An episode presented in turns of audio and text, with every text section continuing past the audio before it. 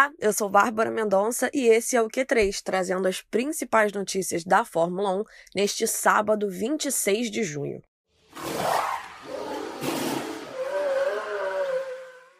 Max Verstappen vai largar na pole do GP da Estíria neste domingo, após marcar volta de 1 minuto 3 segundos 841.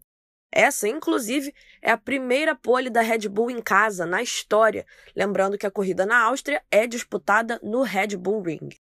Valtteri Bottas fez o segundo melhor tempo, mas vai largar em quinto por causa de uma punição de três posições por direção perigosa na saída do pit lane.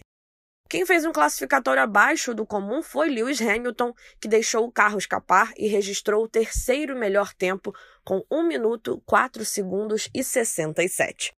A primeira metade do grid de largada ficou assim: Max Verstappen, Lewis Hamilton, Lando Norris, Sérgio Pérez e Valtteri Bottas, Pierre Gasly, Charles Leclerc, Yuki Tsunoda, Fernando Alonso e Lance Stroll. O Q2 teve três eliminados de peso e George Russell quase passou para o Q3.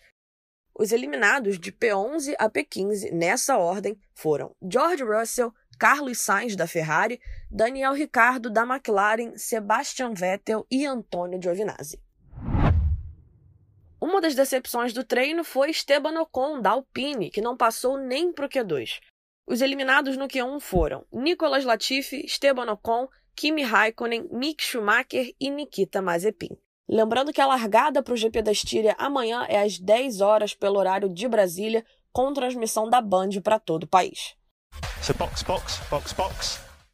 O Q3 fica por aqui e a gente volta amanhã com toda a repercussão sobre o GP da Estíria, oitava etapa da temporada da Fórmula 1.